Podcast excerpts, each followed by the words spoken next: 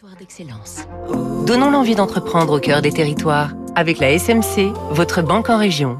Territoire d'excellence chaque matin avec Fabrice Lundi. On part aujourd'hui dans les Alpes-Maritimes pour découvrir une entreprise particulièrement innovante. Comment savoir si une pièce de forge conçue pour une turbine va tenir? Aujourd'hui, le numérique permet de faire des simulations.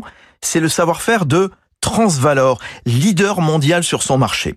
L'entreprise de Sofia Antipolis, née il y a presque 40 ans, effectue grâce à ses logiciels de simulation des tests afin de prévenir la déformation d'une pièce en métal ou en plastique, les défauts, son obsolescence et ainsi adapter le process de fabrication.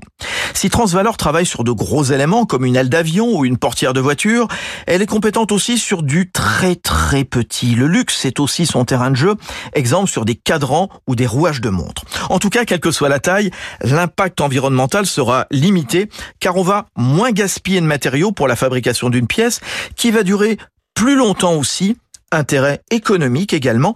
Stéphane Heitz, son directeur général adjoint. La compétitivité, euh, c'est un enjeu majeur à un moment où on souhaite euh, réindustrialiser euh, la France, réindustrialiser le continent européen et, et pouvoir simuler des meilleures manières de, euh, de fabriquer permet d'avoir des gains de compétitivité en termes de production par rapport à des zones à bas coût euh, dans le reste de la, dans le reste du monde. La simulation numérique aussi dans la santé. Transvalor intervient par exemple en chirurgie cardiaque pour tester la solidité d'un stent, ce minuscule tube dans une artère. Là aussi, on gagne du temps et les essais cliniques sont limités auprès de patients humains ou animaux.